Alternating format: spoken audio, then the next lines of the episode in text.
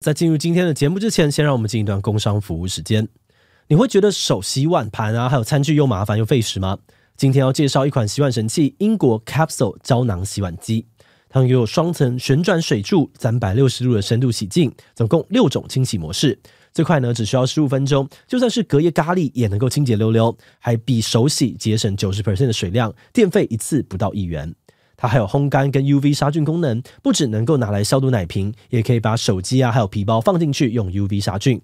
为了要节省摆放所需的空间，它刻意设计的更窄更高，宽度只有二十六点二公分，不用担心流理台放不下。它拉高的身形还维持了大容量，最多呢放到二十三件餐具都没有问题。这台胶囊洗碗机呢还有附赠水箱，只要摆好倒水就能够立刻开机洗碗。就算是租屋族啊或者小家庭，也不用担心空间不足或是安装困难。如果你也觉得这款产品很新颖，现在还有超早鸟的五一折优惠。这则购买呢，再享一年的保固，马上点击资讯栏的链接过去看看吧。好的，那今天的工商服务时间就到这边，我们就开始进入节目的正题吧。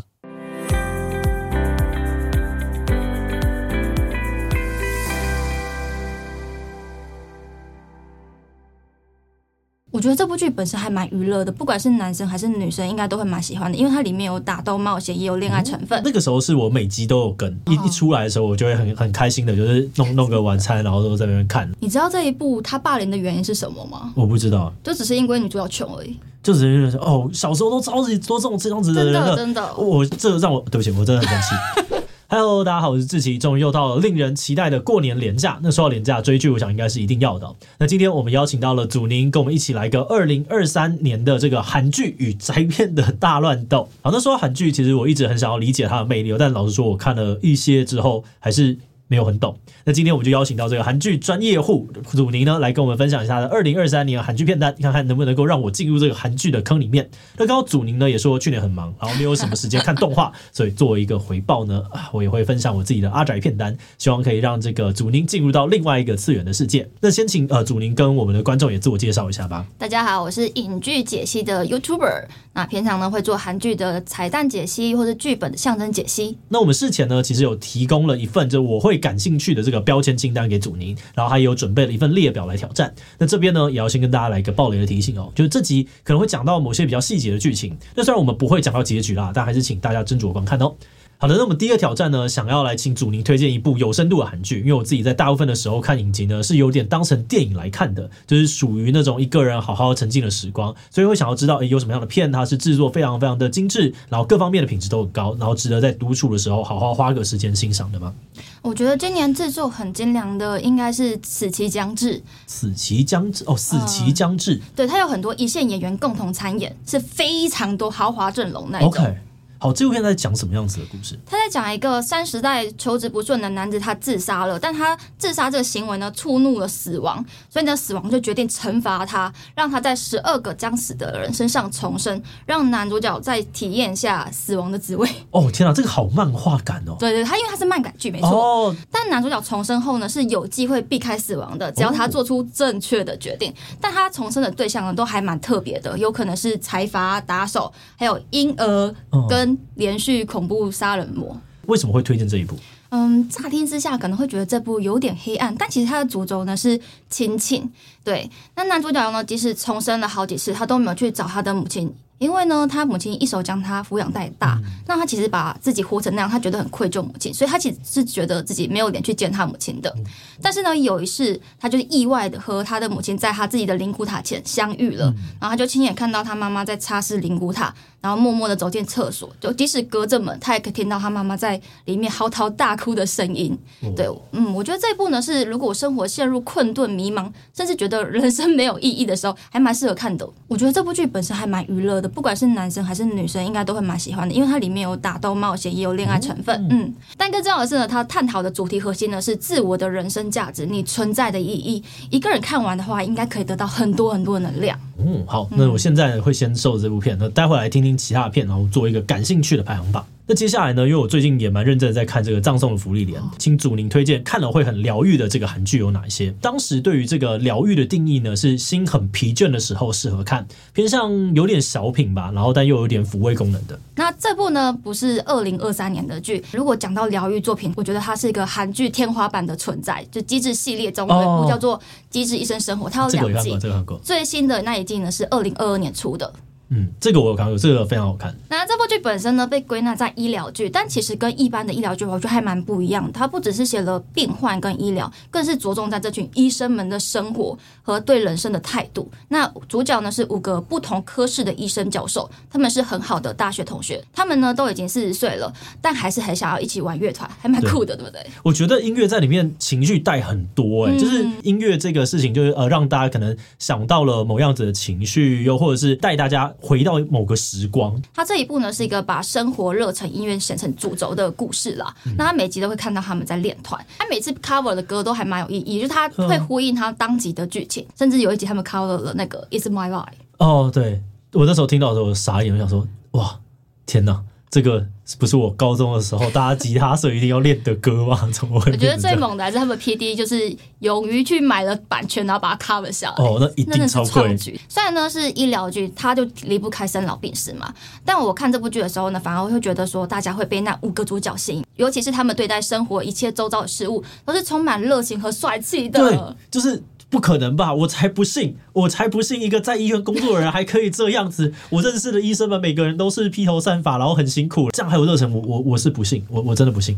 好像是我记得印象深，有一集他们在带那个新手医生。哦，对对对，新手医生其实就着重在新手这个主题上面。嗯、那个新手医生呢，他就遇到了一个小婴儿 baby，他是一个病人，然后他离去离世了。他就医生自己哭到没办法宣告死亡，嗯、然后他的教授就来帮他宣告死亡。后来呢，这个新手医生就和教授道歉，那是主角教授呢就只是淡淡的说：“我们都是人嘛，所以哭是没有关系的。”那那集就是在讲说新手会犯错、会神色都是很正常的。那这群主角呢都已经是教授了，但他们都没有忘记自己曾经也是这样过来的。对，在看这一部的时候，我会想到呃，福利莲的那种结构，它可能是反过来想，它不是先把这个剧情想完，而是先找到了一个大家可能都很有共鸣的一句话或者两句话，然后这种这句话去思考说我们要用什么样子的剧情去把这句话带出来，所以他就可以在社群上面让很多很多人都觉得共鸣啊，觉得温暖跟想要讨论。那个时候是我每集都有跟，一一出来的时候，我就会很很开心的，就是弄弄个晚餐，然后都在那边看，然后会觉得。它是一个很放松的，然后你也知道说这部剧它没有想要给你有什么心理上面的冲击，反正那些冲击大家都会跨过去。所以就是很安心的配饭。如果你今天你现在心里已经有点脆弱的状态，你不想要看一些可能你很爱的一个角色，他会遭遇到一些危机啊，不会，你可以很放心看这部剧。他没有想要挑战观众，真的没错。它是一部我觉得你就算知道剧情再看一次都没有问题的一部剧，嗯、因为我自己做解析嘛，我会重复看很多次。它超长的，它每集都好长。它每一集的剧情里面都还蛮多细节，甚至你可能不去想就会没有想到那一层的意思。但是你如果重复去看，你不会觉得腻的那一种，还蛮厉害的。它是氛围感创造的很强烈。那你在看这部剧的时候有哭或是感动的点吗？我好像蛮常会觉得啊，好疗愈啊啊！他这样子做，像刚刚你讲的新手医生那个，我就有点小小的泛泪。我就觉得说，有的时候你就是面对一些事情，你会觉得你不知道该怎么面对他，那个第一次的状态。但是我认为他都不是给你一个很强烈的情绪，就是点到为止，然后就收掉这样子。对对对。好，那这部因为我看过，所以我们就先不排名。那接下来我们往下一个前进。那第三个挑战呢，我们想要来请祖宁推荐的是写实但真的好看的韩剧。那会有这一题呢，是因为呃，有些议题型的剧呢，会容易让人看的这个压力很大。那我觉得怎样不要有太说教感，然后兼顾这个观影的娱乐，但是又能够一定程度反映一些社会的现实，我觉得是蛮重要的。你觉得有哪一部推荐吗？那我觉得今年第一批《逃兵追缉令》第二季应该就蛮适合的。《逃兵追缉令》，这个完全没有听过，它是一部怎么样的剧？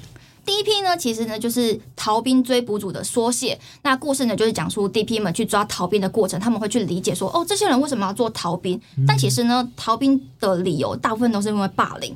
那有些人可能就只是因为打呼，睡觉打呼就被灌水霸凌这样子。他们一定要去抓这些逃兵的缘由呢，也是因为逃兵本身就是犯罪。所以呢，如果放任他们在外面，他们其实就是像逃犯一样在生活。甚至呢，有些人会因为生活困顿，又不想回去兵营，所以就自杀了。哇！就还蛮严重的。哇，这个听起来有点是很黑暗的剧吗？嗯，看完会发现军中霸凌可能都比我们想象中的还要严重。韩国啦，我不知道台湾的兵营长怎么样我我这边好像还算正常，但是。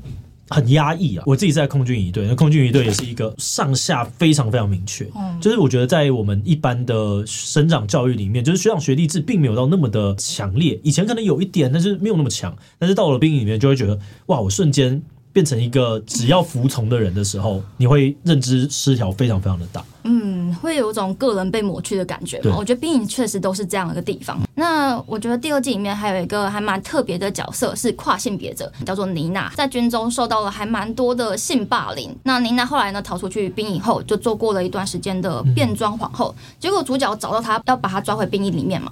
可是她就很不想回去，甚至害怕到拿刀伤害她。哇，对。就主角就因此住院了三个月吧，嗯、结果再回去去找妮娜的时候，妮娜已经发生悲剧了。哇，那这样子会让我想到，就是这部剧它处理这个黑暗的议题嘛，要怎么样是会让人觉得很好看的？我觉得这部剧它有蛮多打斗跟追逐戏都还很有张力跟刺激感的。嗯、虽然故事很黑暗，但其中一个主角性格呢比较调皮有趣啦，看起来呢也不会过分沉闷。整部剧呢虽然几乎都是男生。嗯但我觉得男生的眼泪和拳头是这部剧很大的一个看点哦。嗯、好，那我我我我我努力，我看看我愿不愿意看，因为有点累。哦，我觉得这部确实比较沉重一点，但它的主题性蛮不错。它几集啊？才十二集而已。哦，两季十二集。哦，两季十二集，好，两季十二集我接受。你可以只看六集，然后就休息一阵子，再再回去看其他事。那这样子，死期将至跟第一批逃兵追妻令，你比较喜欢哪一部啊？我想看，以目前来说，我可能会想要看《死期将至》。哦，对，我觉得呃，但是老实说，这两个目前的描述都打动到我认为我应该要去看。嗯，对，而且只有六集，六集真的是太轻松了。有的时候一那个十八集、二十四集，我想说，我我要怎么样才可以有就是那么长的时间？没有啊。所以你比较喜欢短的影集这样子？对，我现在常常会觉得，像是九集就是一个很好的数字。哦，对，因为它就是三三三嘛，然后三你都可以有起承转合、起承转合、起承转合这样。六集对我来说有点太短，哦、我看完会觉得不过瘾。硬派的，我会觉得留点悬念没关系，我就等他下一季。我会觉得很烦，给我讲完哦。好，那下一个呢？我要请祖妮推荐的是刺激的韩剧，就是韩剧好像有一种类型是走那种撒狗血派的，它的剧情呢非常的夸张，但偏偏好像会让大家想要一直看下去。那我觉得应该就是《黑暗荣耀》哦，黑暗这样，《黑暗荣耀》是去年的剧哦，是二零二三年完结的剧，对，OK。好，这个故事呢是在讲怎么样的事情？在讲一个高中时期遭受了严重校园霸凌的女生，她多年后再度出现，就是为了和当初霸凌她的人复仇，甚至为此她成为了仇人的小孩的老师，想要让仇人呢心生畏惧，让仇人体验看看那种生活在恐惧中的地狱是什么样子。哇，这真的好黑暗，怎么为什么都这个样子？因为我知道《黑暗荣耀》它非常非常的红，嗯，就你觉得这部剧它为什么红，或者是它好看的点究竟是什么？我觉得真的是这一部的反派太恶毒，而且他恶得很很单纯，很很坏，很容易引起观众的共鸣。他也不需要太多故事，他就是很坏，嗯、所以你就很自然的会同情主角这样子。而且主角想要复仇的心情，可能也是很多校园霸凌的受害者想要达成的愿望。我觉得霸凌真的是一个全世界共同的语言之一，嗯、就跟呃那时候《记者上流》导演说，大家都活在资本主义的社会下，所以对于资本的这个有钱人跟贫穷之间的那个共感也很强。嗯，那霸凌可能也是，就搞不好我们。嗯，怎么？你知道这一部他霸凌的原因是什么吗？我不知道，就只是因为女主角穷而已。就只是因为哦，小时候都超级多这种这样子的人，真的真的。我这让我对不起，我真的很生气。小时候我会有一些这样子的朋友，因为我自己从小不是一个社会化很强烈的人，然后我就一直搞不懂为什么大家要霸凌他们。我还记得我在我小三小四的时候，我就去跟这样子的朋友就是借陀螺玩，然后其他的同学就说：“哎呀，张志奇怎么去跟他借陀螺？然后他好恶心。”然后我就跟着背，然后我就想说。这太荒谬了吧！就是他们又没有做错什么，然后就要被这样子霸凌。这他们甚至会笑别人穿路边摊之类的。对，就是就很莫名其妙，什么这这有什么关系吗？学生时期就是一个小型社会，对，所以我们认知到的东西就比较小，然后就以为那样就是高低的分别这样子。嗯，而且就是很多很黑暗的事情都可以发生在要。就是他已经有武力，但他不会控制的时候，就是你知道，大概小三以后，然后开始有一点点智商，可以可以做这个事情。然后，但是一直到大概可能高中这段时间，就是非常非常的凶狠。嗯，因为它就是一个封闭的小型社会。但是《黑暗荣耀》，我的理解是它很多集，对不对？对对。那这样子，这一部有没有没有什么比较推荐的必看场景或者是集数吗？嗯。如果我觉得要讲这种要引人去看的地方的话，嗯、我觉得有场戏是女主角她时隔多年，她在反派里优秀校友奖的时候再度现身了，甚至很大声的为她的那个反派鼓掌，她是这样鼓掌，哦、哇，造就了一个复仇即将展开、风雨欲来的一个张力。这种我看到的时候，我都会觉得好紧张哦，到底会发生什么样的事情？好，目前我的排名的话呢，第一部呢是《死期将至》，嗯，呃，第二个是《D.P.》，然后再第三个是《黑暗荣耀》。目前的排名。OK OK。好，那终于来到最后一个推荐，就是身为阿宅都知道，就日本的这个动漫呢，最经典就是王道热血相关的，所以我想要知道说，韩剧里面也有这种热血的吗？嗯，今年蛮热血的，应该就是异能了。哦，异能，异异能热血，是哦，有它有它有热血的成分，这个我有看，这个我对的。其实我觉得热血是一个还蛮少见的题材，嗯，对，它不是那么容易被创造出来。我觉得它可能也跟拍有关，因为就不好拍啊。一般我们已经被好莱坞那种。特效狂轰猛炸，异能也花了很多钱，但是它能够做出来的跟好莱坞的感觉还是有一个小落差。好，那我们来跟观众介绍一下，就是异能它到底在讲什么？异能其实有点像是英雄起源故事啊，它讲述了两代人因为国家秘密机构，虽然呢身怀异能，却因为担心国家利用，他不得不生活在阴影里面。嗯，对。然后我觉得基本上大家可以想象，就是传统的漫威的这些英雄，然后但他不讨论他们去执行一个大事的层面。前期呢，他会花很多时间在讨论他在日常生活上面遇到了一些小小的困境。呃，举个例来讲，哈，假设这个人呢，他是可以改变东西的重量的，那他可能就会三不五时就突然呃把东西就这样被飘起来了，然后他会把这个东西对他造成的困扰，用蛮简单好懂的方式带给大家。嗯，嗯这部剧的开局还蛮有趣的，他是用高中生对国高中对高中生的。生活去带入这个异能的世界，所以有点像是呃麻瓜进入魔法世界那种感觉，嗯、是从很细微的生活方面入手的，所以还蛮容易理解他们的感受。对，所以我觉得在里面的那种同理感很强。我觉得另外一块是恋爱，也是一个很多人共同的语言。嗯。所以呢，他会把恋爱在里面好好的描述，那种小小的贴心，就有一点像一般人在看那种纯情漫画的时候，就啊，姨母笑，说啊，赶快在一起，赶快在一起。他的写法也蛮特别的，因为他一开始讲小朋友故事嘛，然后之后再回到了这些大人们身上，对对对，由浅入深这样子。嗯、那这部剧如果呃你要评分，你会给几颗星？剧情的话，应该会给五分。五分、哦，对对对，因为他蛮。多样的，嗯、对对对，然后情感的话应该会给四点五，因为它情感还是满满的这样子。哦、嗯，啊，娱乐性也有四点五，因为它有很多特效。我觉得剧情到了最后的时候，让我突然有点就是啊，这个套路啊有点烦 这样子，所以我可能会给个四到四点五。然后，但情感面我可能也会给个四到四点五，是舒服的。嗯，然后娱乐性我觉得有到四点五，就是你不要去深究那些一些很细的套路的话，其实它就是一个不错的不错的剧。嗯嗯。嗯那我这样子听下来，就是隐约觉得好看的韩剧，他们在制作上面好像会有一些共同点哦。其实我觉得韩剧他们在情感的描写上都还蛮厉害的，嗯、算是蛮多欧美剧比较不能够触及的地方。也有因为是因为韩国的关系，它跟我们的地域比较接近，嗯、所以我们的一些风俗民情然后是习惯比较能够互相理解。没错没错。OK，那在听完这个祖宁分享之后呢，我也要来回馈一些阿宅的片单，像是一开始呢，我就有提到是葬送的福利莲，你有看过吗？我有听说吕秀莲哦，你有听过葬葬送的吕秀莲？对那基本上它就是一个呃很疗愈，然后他在讲就是勇者小队讨论的事情是勇者小队呃当他们打败了魔王结束之后，有一个好玩的点就是精灵是一个长寿的种族，那有人类呢是一个一下就会离开的种族。那这个在这些人都离去了之后，精灵重新去回想这整段过程，所以他的每个年份，别人可能会讲说一九八一年、一九七八年，他全部都是勇者辛梅尔死后二十八年。所以它是一个踏上在结束了之后重新回去回顾的历程。他用一个人的死后来当年份，对对，当年份。然后呢，会在这个过程当中感觉到这个人他考量到了，例如说啊，接下来精灵可能会很孤独吧，所以在里面创造了很多小小的细节，就小小的遗留物，让这个人在重新踏上这个旅程的时候可以回味，这样子是一个很温情的一部片。然后他也没有把它感情放很大，他都是点到为止，他像是一个。淡淡的算是茶，或者是淡淡的鸡汤，然后就喝了之后觉得啊很舒服，然后想到了人生一些事情，这样子，有点像《机智医生》那样。我觉得有点像，所以我刚刚在讲的时候就哦，他就是先把后面想要讨论的那句话拉出来，例如说努力的人都是战士。我觉得他先把这个概念练出来之后，再去想要怎么样把他一个好故事呈现它，所以他是很多很多个小品组合在一起。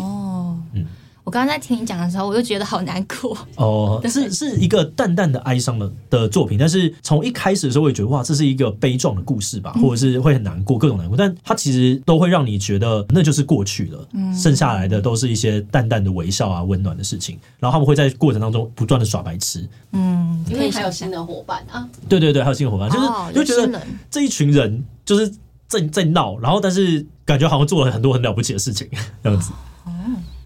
那第二部呢，要推荐的，我把它会分在这个写实跟深度里面，是 Pluto 冥王，这个在 Netflix 上面也有。哦，它是《原子小金刚》里面的一段，叫做“世界最大机器人篇”。然后，但是有普泽直树，这是一个专门的做悬疑漫画的一个作家，他非常非常很会擅长做这块，然后把这一段整个重新拿去写。那在里面，他探讨的就是人类为什么是人类。因为当在原子小金刚的世界里面，就是机器人已经可以跟一般的人已经几乎一模一样了。那个时候，机器人他们会有他们的追求、他们的梦想、他们的人权。那在那个状态之下，你要怎么区分人跟机器人呢？然后也有包含了当时的一些反战的一些思想。它是一个你会很投入，然后重新去想说：哎，对耶，人到底是什么呢？或者是所谓的最完美的机器人是什么呢？在里面给出了一些答案。哦，嗯。那你这样看完之后，你有得到什么吗？我有得到什么吗？我觉得得到很多哲学上面的思考，哎，像是他就他他就在讨论说人是什么样子的物种，嗯、然后为战争到底是为什么存在的，嗯、然后因为你会在过程当中，你会觉得那些机器人都非常的 peace，但为什么人就是要战争？然后他们可能也会有他们不解的地方，然后他就透过这种。反差的状态去呈现出人类的恶，以及到底最完美的人是什么，人的特点是什么？然后他给出了一个我觉得非常有趣的见解。嗯。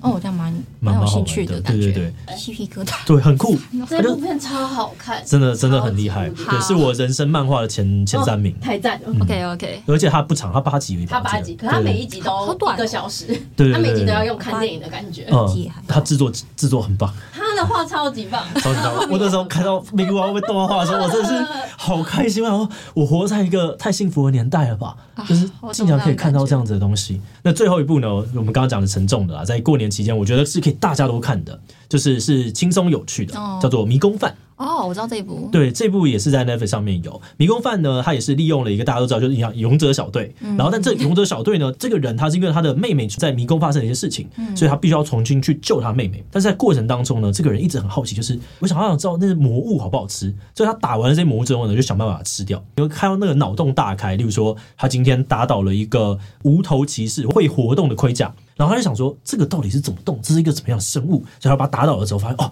原来盔甲呢中间是软体动物，像是蚌壳一样，所以它会动。然后这个东西就可以把它想办法弄来吃。然后，所以就在有一个小小的打斗，然后但是又有一堆人很认真的在讨论说这个东西怎么煮比较好吃哦。然后有里面有很会很会煮饭的矮人之类的，好像可以想象。你有看过《来自深渊》吗？有啊，他们也会煮。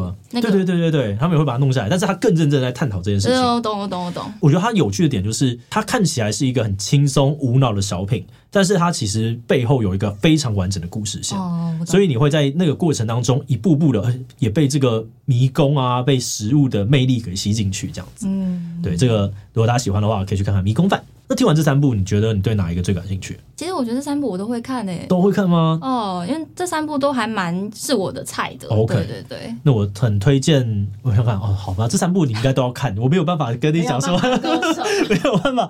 但《迷宫饭》可能可以放后面一点，因为《迷宫饭》才刚上几集而已。对，我知道。对，好。那就希望呢，你点开之后会喜欢这些片啦。那也欢迎呢，你在就是这支影片上线的时候，在留言区跟我们分享一下，你觉得好不好看？我回去补补。那最后呢，我们也在画面上面整理一下我们这次两边推荐的清单哦。好，那今天非常谢谢祖宁来跟我们就是交换这个片单，也欢迎荧幕前的大家呢在下面留言推荐自己的清单。那么最后我们就明晚再见喽，拜拜。